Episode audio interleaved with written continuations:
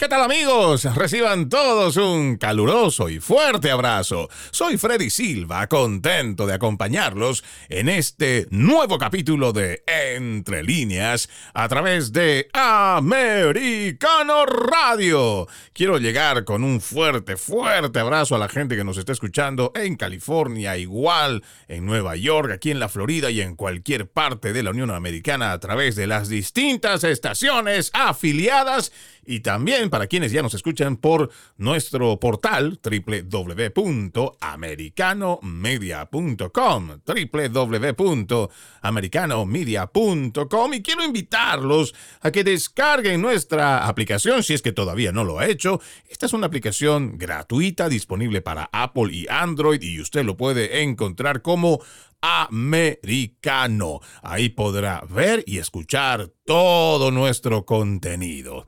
El día de hoy estaremos hablando sobre la investigación que se lleva adelante en el Congreso de los Estados Unidos sobre un posible hecho de soborno, donde el entonces vicepresidente Joe Biden habría recibido 5 millones de dólares. Sí, lo escuchó muy bien habría recibido 5 millones de dólares, igual que su hijo Hunter Biden, y que existe al menos 17 grabaciones de audio que un empresario ucraniano tendría como evidencia de este hecho. ¿Por qué, siendo una investigación tan delicada o un hecho tan delicado y de mucha trascendencia, esto no se está abordando de la misma forma por parte de los medios de comunicación que han abordado las acusaciones en contra del presidente Donald Trump cómo avanza esta investigación y realmente habrá un proceso imparcial y objetivo sobre estos presuntos hechos de soborno, además de las acusaciones de tráfico de influencias de la familia Biden, que por cierto, como ya lo hemos dicho en muchos otros programas, se está haciendo una investigación y hasta se encontró de forma directa cuatro miembros de la familia Biden que habrían recibido alrededor de 3 millones de dólares. Bueno, trataremos de resolver esas y otras preguntas. Pero antes de comenzar de lleno con este tema planteado, permítanme hacer referencia sobre algo que me parece es muy importante y tiene que ver con la transparencia y la credibilidad de nuestro sistema electoral en los Estados Unidos. Esta es una noticia que muchos podrán decir es tan solo una pequeña noticia, tal vez es una pequeña reacción, incluso otros podrán decir que una golondrina no hace primavera, pero créanme que desde un punto de vista bastante objetivo y como cualquier otro ciudadano muy preocupado con relación a la transparencia y credibilidad del sistema electoral, me parece que esto es algo que podría ser el inicio y que también debería ser considerado para el resto de los estados. La noticia es que Texas ha restablecido el fraude electoral como un delito grave que de encontrarse culpable podría dar una sentencia máxima de prisión de 20 años. Este es un artículo que usted, amigo oyente, puede encontrarlo en thegatewaypundit.com. Esto fue escrito el 15 de junio de este 2023 por Jim Hoft. Y dice, el gobernador de Texas, Greg Abbott, firmó un importante proyecto de ley que intensifica la postura del Estado contra el fraude electoral. La nueva ley, conocida como House Bill 1243, para que usted, amigo oyente, pueda buscarlo por su cuenta, House Bill 1243 restableció el fraude electoral como un delito penal grave, un delito grave que conlleva a una sentencia potencial de hasta 20 años de prisión. El gobernador Abbott ha sido claro acerca de su apoyo a esta nueva ley, incluso publicó en su cuenta oficial de Twitter para compartir esta noticia y escribió, firmé una ley que convierte el fraude electoral en un delito grave en Texas. Votar ilegalmente puede conducir a una sentencia de 20 años. No te metas con las elecciones en Texas. Ese fue el mensaje desde la cuenta oficial del gobernador de Texas, Greg Abbott, y solamente haciendo un pequeño paréntesis en la lectura de este artículo, nos parece que esto es algo extremadamente importante que la población lo sepa, que si bien es cierto, esto solamente va a aplicar para el estado de Texas, podría ser el inicio para que otros estados retomen este proyecto de ley ahora convertido en ley y puedan llevarlo al resto de los parlamentos en el resto de los estados de la nación. ¿Por qué? Porque es importante que quienes están acostumbrados a realizar irregularidades en el sistema electoral sepan que van a enfrentar cárcel, van a enfrentar privación de libertad. Y es que a lo largo de muchos de los programas aquí en Entre Líneas, hemos ido reportando cómo hay denuncias de fraude electoral, incluso se llegan a procesos, hay sentencias donde hay, en el caso, por ejemplo, de no hace muchas semanas, habíamos hablado con el señor David Lara, que en el lugar de San Luis, en el estado de Arizona, se había hecho la denuncia, se procesó a tres mujeres y se las declaró culpable de fraude electoral.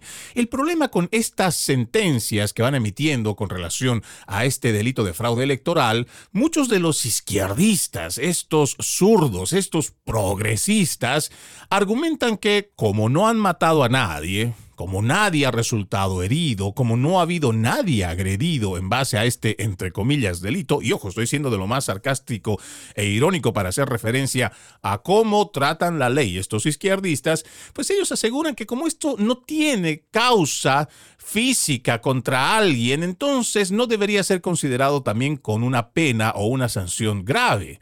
El problema es que cuando estos izquierdistas nos traen su dogma de el relativismo, nos quieren hacer creer esa idea de que es una mentirita piadosa, es una mentirita que a nadie le hace daño.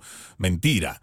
Lamentablemente, el tema de las elecciones son lo que define el rumbo por el cual va a ir una nación.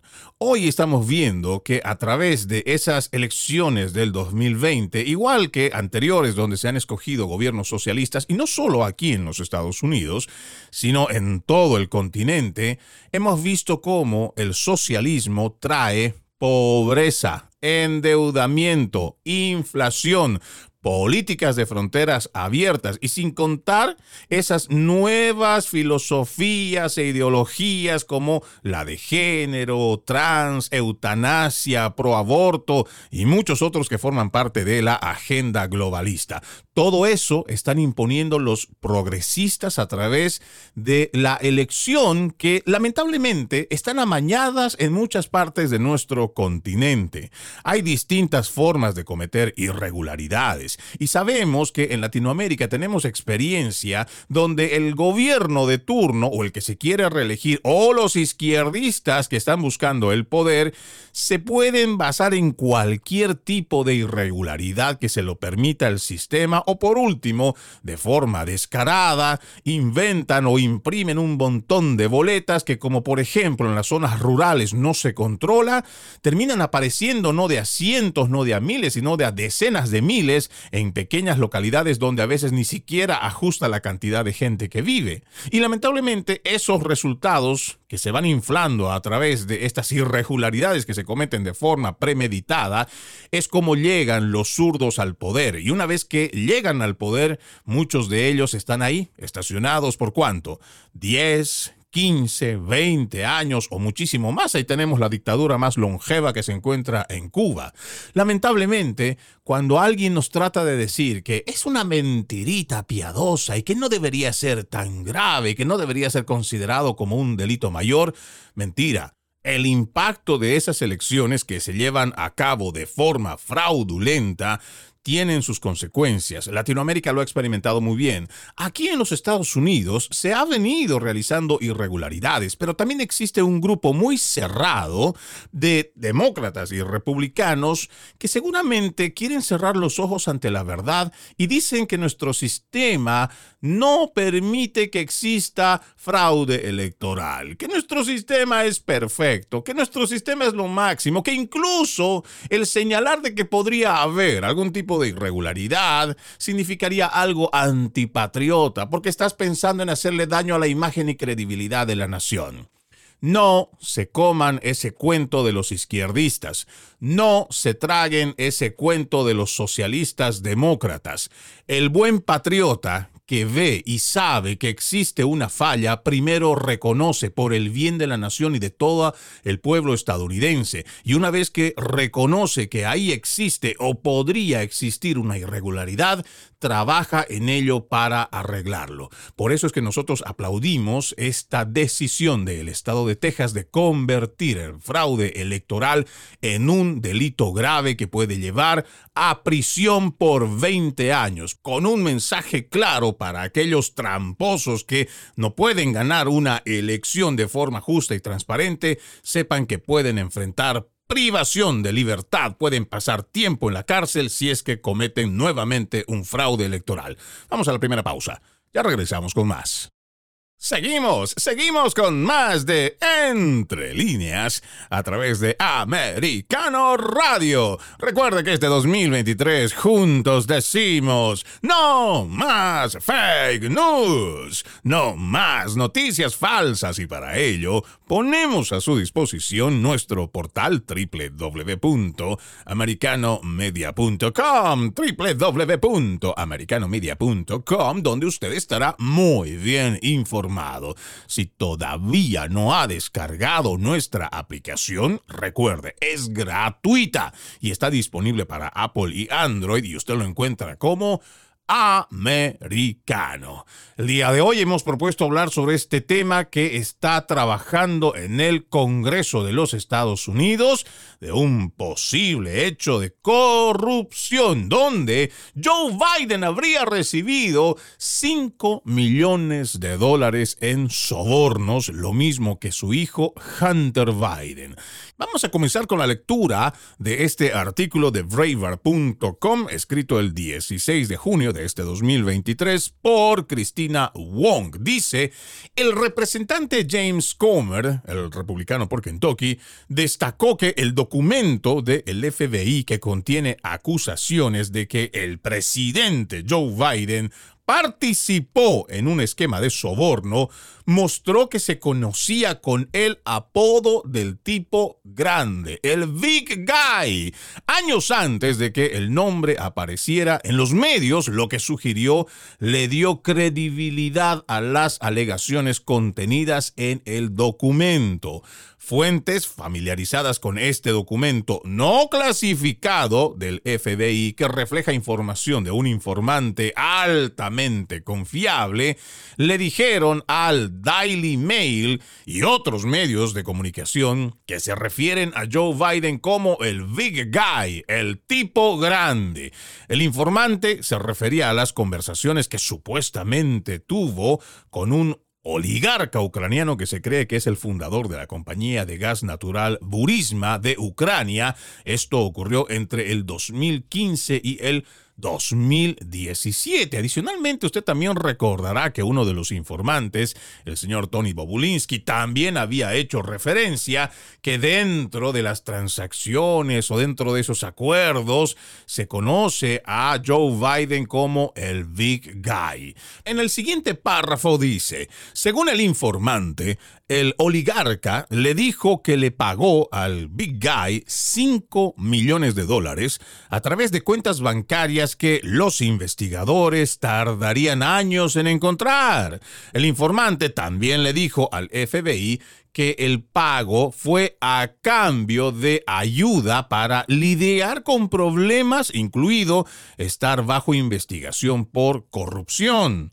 En ese momento, Biden era el hombre clave de la administración de Barack Hussein Obama en Ucrania. El documento que contiene las acusaciones del informante es de junio del 2020, basado en conversaciones mantenidas entre el 2015 y 2017. El apodo del tipo grande, del Big Guy, en referencia a Joe Biden, solo apareció en los medios años después, en octubre del 2020, cuando el New York Post informó por primera vez el contenido de una computadora portátil abandonada de Hunter Biden que contiene correos electrónicos que analizan el desglose del capital de un acuerdo comercial con el 10% en manos de H para el Big Guy. El ex socio comercial de Biden, Tony Bobulinski, luego confirmaría que el Big Guy era Joe Biden. Aquí solamente haciendo un pequeño paréntesis para recordar en cuanto a lo que menciona este párrafo, no nos olvidemos que cuando estamos haciendo referencia a lo largo de esta semana precisamente donde el Departamento de Justicia, el FBI está llevando adelante una investigación en contra de Donald Trump y mucha gente, sobre todo esos socialistas, esos progresistas demócratas que están diciendo que esto no se trata de una persecución política, aquí no tiene nada que ver la política, mentira. Si nosotros vamos viendo por qué las denuncias desde el lado republicano de que el sistema de justicia o el Departamento de Justicia propiamente tiene dos varas con las que está midiendo los casos, podríamos nosotros decir, por ejemplo, usando este caso, que la gente del FBI, incluso teniendo datos desde el 2020, ojo, 2020, junio del 2020, y hoy estamos a junio del 2023. Quiere decir que por tres años ha dormido documentación y con informes de este, valga la redundancia, informante de que podría ser el del apodo del Big Guy Joe Biden ni siquiera para decir que en ese entonces Joe Biden era el presidente, pero para que ustedes se vayan dando cuenta cómo es que funciona desde adentro la oficina federal que teniendo datos que podrían ellos haber estado investigando desde entonces, porque ahora también recordemos que la computadora portátil lo tienen desde el 2019. El New York Post revela muchos datos recién en el 2020. ¿Qué pasaron todos estos años? ¿Por qué estas agencias federales deciden de forma unilateral no empezar una investigación? ¿Por qué hemos tenido que esperar a que un Congreso tenga que cambiar, por ejemplo, la Cámara de Representantes de demócrata a republicano en su mayoría para recién comenzar a investigar estos nexos. Simplemente esto es una mención, amigo oyente, para que usted también saque sus propias conclusiones y no se deje por todos esos socialistas, esos demócratas progresistas que no les importa hacer quedar mal o mellar la credibilidad y la confianza de las agencias federales o de cualquiera que pueda estar trabajando, entre comillas, en servicio del pueblo estadounidense. Cuando nosotros mencionamos que lamentablemente hay agencias federales que se han politizado y que están funcionando como brazos operativos de un gobierno de turno, nos hacemos referencia a este tipo de cosas. Cuando tienen documentos, cuando tienen información que ellos podrían estar investigando desde hace mucho tiempo, simplemente no lo hacen. Ahí es donde nosotros podemos sacar cualquier tipo de conjetura o podríamos dar deducciones, es donde ya nos viene algo natural, ¿no? El pensar del por qué tendrían ellos, como empleados, que estar beneficiando, o en este caso, no llevar adelante una investigación con tal de no perjudicar la campaña de quien en ese momento era Joe Biden, porque él era el candidato. Simplemente para ellos era más importante ocultar esta información y no llevarla adelante para que así las aspiraciones de Joe Biden, candidato, no sean perjudicadas. Y nosotros podríamos dar fe porque el mismo New York Post que había hecho la publicación en su momento ¿Cómo quedó? ¿Usted recuerda, amigo oyente? Terminaron siendo desacreditados. Los vilipendiaron, le suspendieron su cuenta, salieron a decir una y otra vez a través de los medios de comunicación que se trataba de otra colusión rusa y de muchas otras tonterías que ni siquiera la tenían bien fundamentadas. Recuerden también que incluso salieron decenas de ex agentes federales a decir en una carta y la firmaron también que se trataba de una situación rusa. ¿Y dónde están? ¿Dónde están todos esos que voluntariamente, porque a esos nadie les había pedido, miren, saben, es hora de que ustedes en nombre de la nación y por el bien de la democracia de los Estados Unidos, ustedes tengan que dar la cara y como gente experta tengan que decirnos de qué se trata? Imagínense ustedes esa bola de mentirosos, porque es así como deberían ser señalados, que firmaron esa carta, ni siquiera tenían en sus manos el computador portátil de Hunter Biden como para decir, lo hemos revisado, lo hemos examinado y en nuestra experiencia y después de haber hecho estos pasos de comprobación podemos decir que realmente lo que está aquí adentro es falso. O simplemente decir después de una revisión creemos que no es posible que esto sea fiable. Pero no, simplemente esa juntucha de mentirosos exagentes agarraron, firmaron una carta y dijeron no, se trata de una colusión rusa. No lo hemos visto, no sabemos qué contiene, pero es una colusión rusa.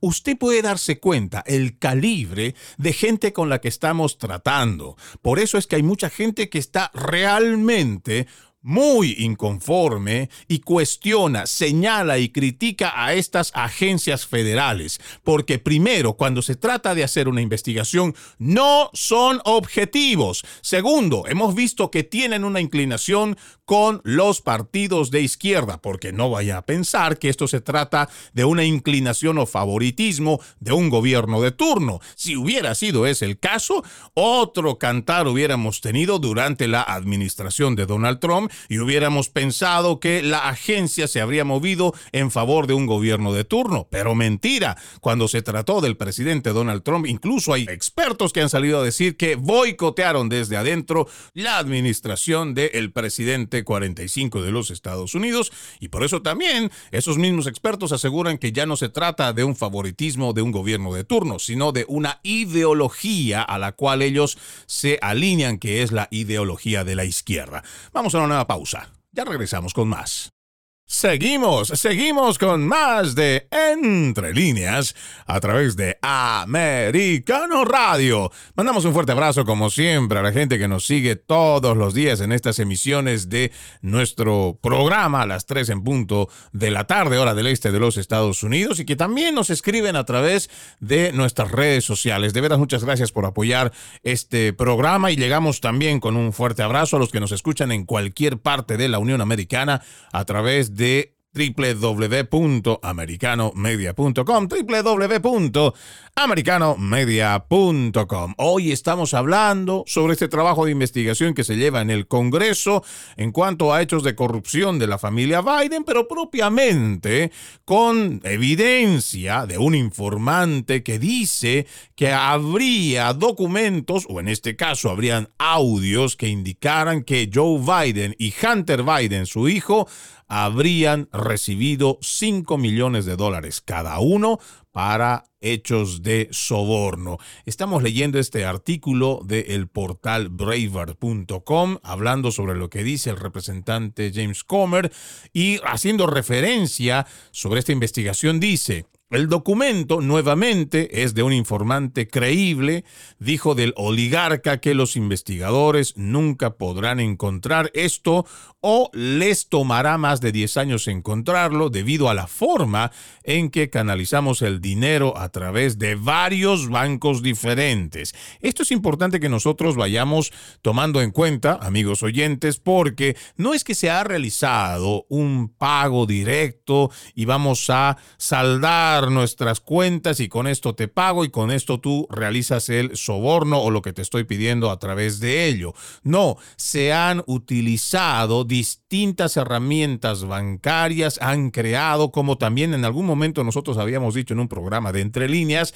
que desde China, quienes eran socios, aliados, comerciales y amigos de Hunter Biden, habrían creado varias empresas. Usted recordará que habíamos dedicado un programa completo para mostrar cómo era el esquema armado de estas empresas para que desde China y vayan rotando a una, después a otra, después a otra, para que finalmente llegue a manos de familiares de Joe Biden, o sea, la familia del presidente de los Estados Unidos. Y aquí nuevamente, en este documento, en este trabajo de investigación, vuelven a revelar, y esto según el informante, que los pagos se canalizaron a través de varios bancos diferentes y que dar hasta el final de quién dio el dinero y quién lo recibió podría tomar hasta 10 años en encontrarlo. Además, según lo que añade James Comer, dice, el oligarca también se refirió a Joe Biden como el tipo grande, el big guy.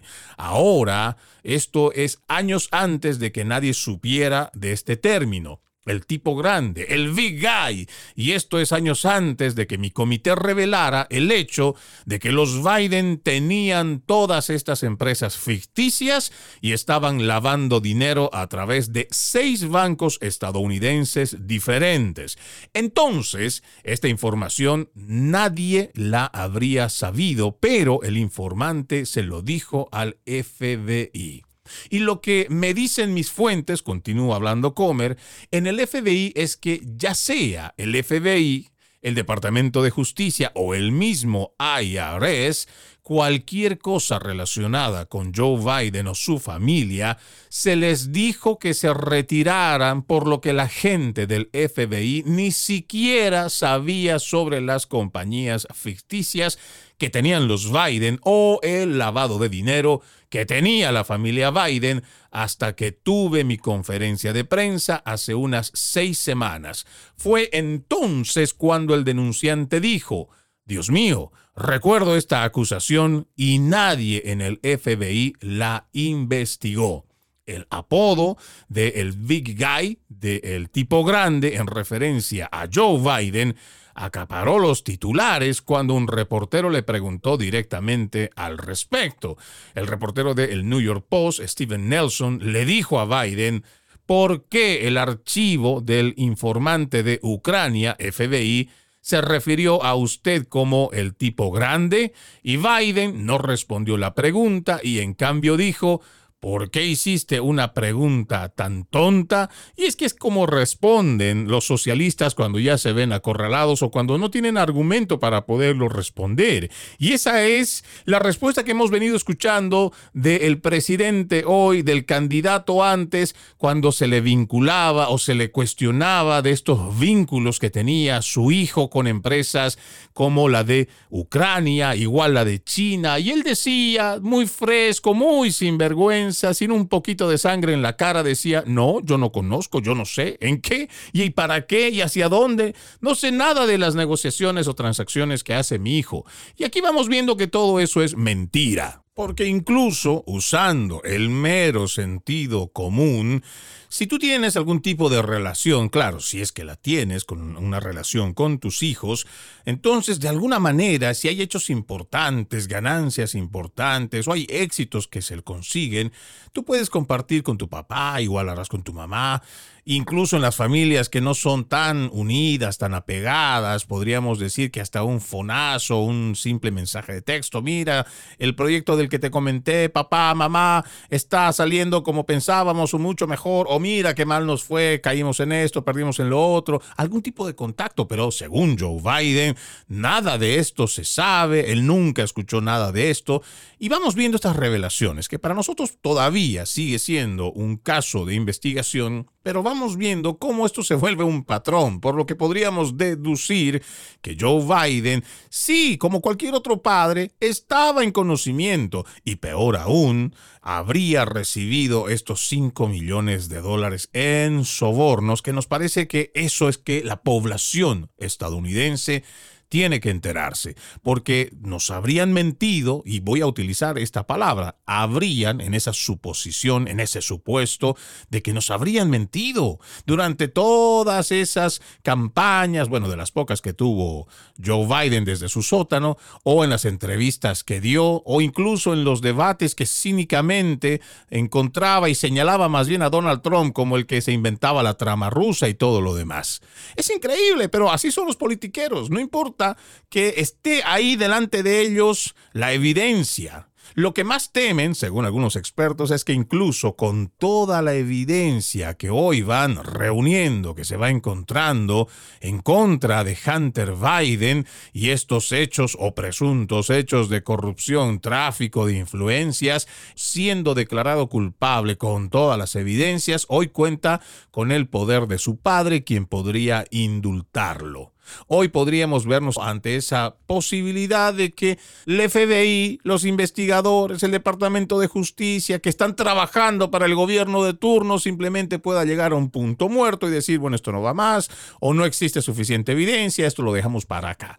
¿Y por qué digo esto? Porque ya ha pasado. Aquí tengo, por ejemplo, otro artículo del New York Post del 15 de mayo, de este 15 de mayo recién más hace un mes del 2023, donde dice el IRS elimina el equipo de investigación de Hunter Biden en un movimiento que el denunciante llama claramente en represalia. El IRS eliminó todo el equipo de investigación sobre una investigación de fraude fiscal de larga duración de Hunter Biden, el hijo de Joe Biden, en supuestas represalias contra el denunciante que recientemente se comunicó con el Congreso para alegar un encubrimiento en este caso. La purga supuestamente se realizó por orden del Departamento de Justicia, informaron los abogados del denunciante a los líderes del Congreso en una carta. Hoy se informó al agente especial de supervisión criminal del Servicio de Impuestos Internos, IRS, que representamos que él y todo su equipo de investigación serán retirados de la investigación delicada y en curso del tema controvertido y de alto perfil sobre el cual nuestro cliente buscaba hacer revelaciones de denunciantes al Congreso. Se le informó que el cambio fue a pedido del Departamento de Justicia. Esto lo escribieron Mark Leite y Tristan Leavitt.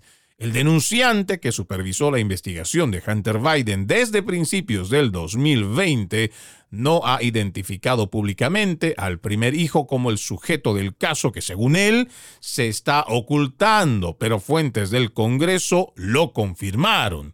El 27 de abril de este 2023, el comisionado del IRS, Daniel Werfel, compareció ante el Comité de Medios y Arbitrios de la Cámara y testificó, puedo decir sin ninguna vacilación, que no habrá represalias para cualquiera que haga una acusación o llame a una línea directa de denunciantes. Sin embargo, esta medida es claramente una represalia y también puede constituir una obstrucción de una investigación del Congreso. Y no es mentira, por eso lo que les decía. En un momento determinado, quienes están trabajando para el gobierno no querrán perder sus trabajos, no querrán ser señalados o que tomen represalias en contra de ellos y por lo mismo o retiran las denuncias o van procediendo a hacer este tipo de acciones que para nosotros no solamente es muy preocupante, sino también es peligroso para cualquier investigación que quiere encontrar. A fondo si existe o no corrupción o se están beneficiando o no de forma directa familiares de quienes ocupan un cargo público. Vamos a la última pausa. Ya regresamos con más.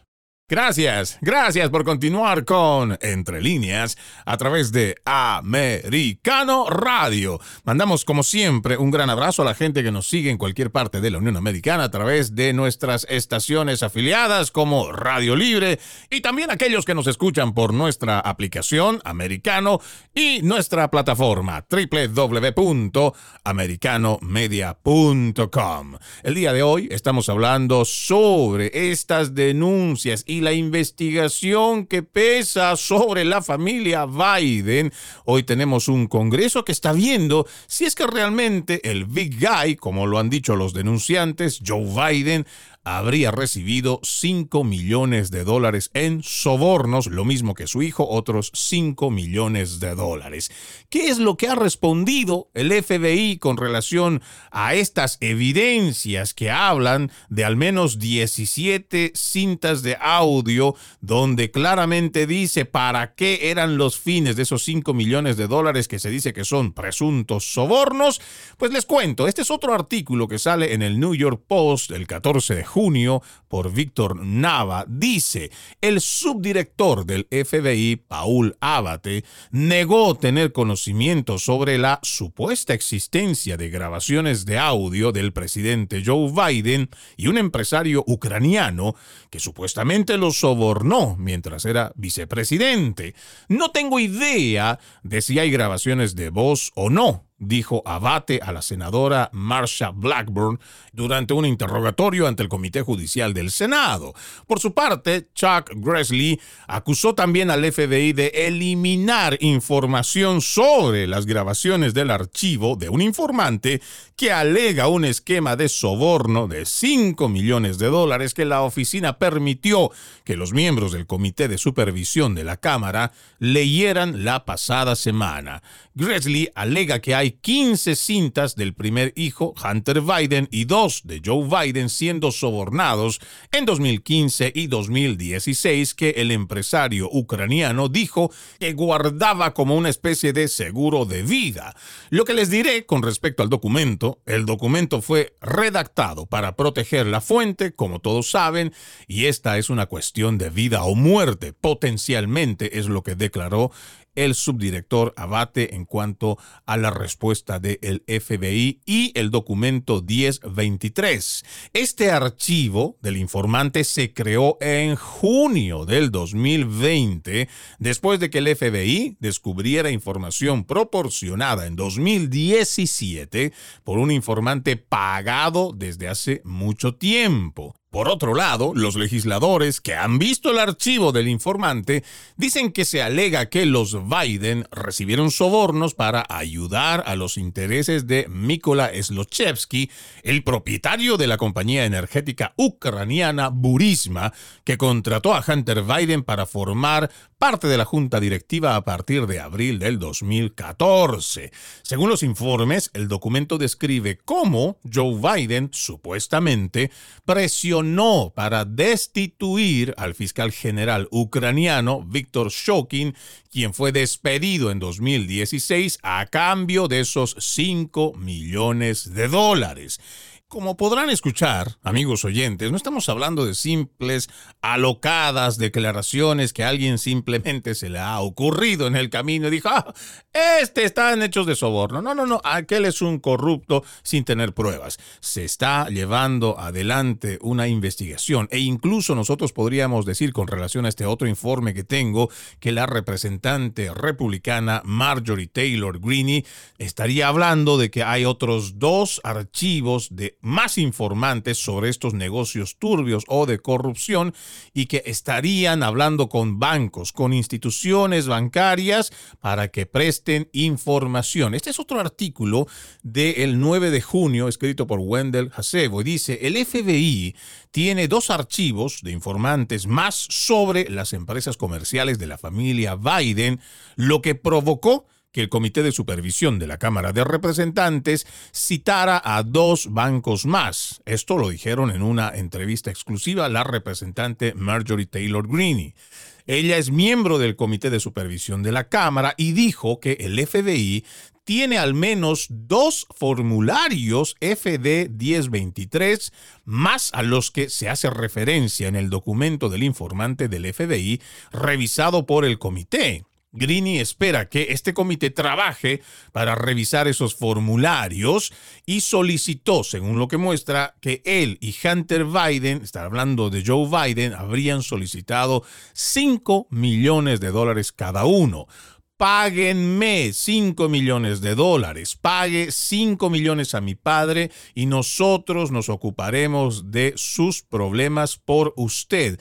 Y ojo, eso no lo está inventando Freddy Silva, estamos repitiendo las declaraciones que hizo la representante Greeny, donde ellos habrían visto, no estoy seguro si es que lo habrían escuchado, pero sí que ellos vieron el documento y que ese documento indica que el mismo Hunter Biden habría dicho que le paguen esos 5 millones de dólares a él y a su padre y que se iban a ocupar de los problemas que tenía este extranjero ucraniano. En 2015, Burisma estaba bajo sospecha de lavado de dinero y corrupción. El fiscal Víctor Shokin investigó el caso antes de su despido debido a la presión ejercida por el entonces vicepresidente Joe Biden, quien amenazó con retener mil millones de dólares en ayuda estadounidense a Ucrania si es que el gobierno ucraniano no destituía al fiscal que investigaba a Burisma.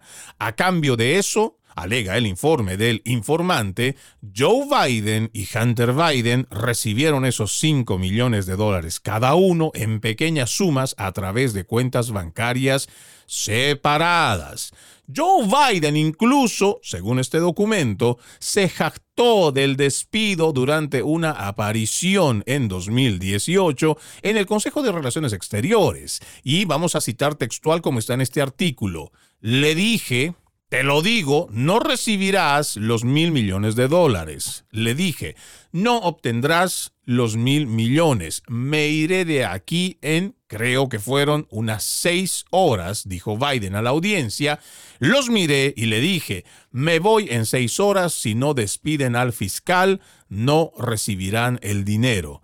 Bueno, y ahí pongo puntos suspensivos para no repetir esa grosería, lo despidieron. Así usted incluso puede ver este video encontrando este documento de braver.com. Pero continuando con la lectura también dice, en relación con el negocio de Burisma de Biden, Marjorie Taylor Greene le dijo a Braver News que el Comité de Supervisión de la Cámara emitió dos citaciones para obtener información sobre las transacciones ucranianas de los Biden. El comité citó a por lo menos cuatro bancos, entre ellos Bank of America, Cathay Bank, JP Morgan Chase y HSBC USANA.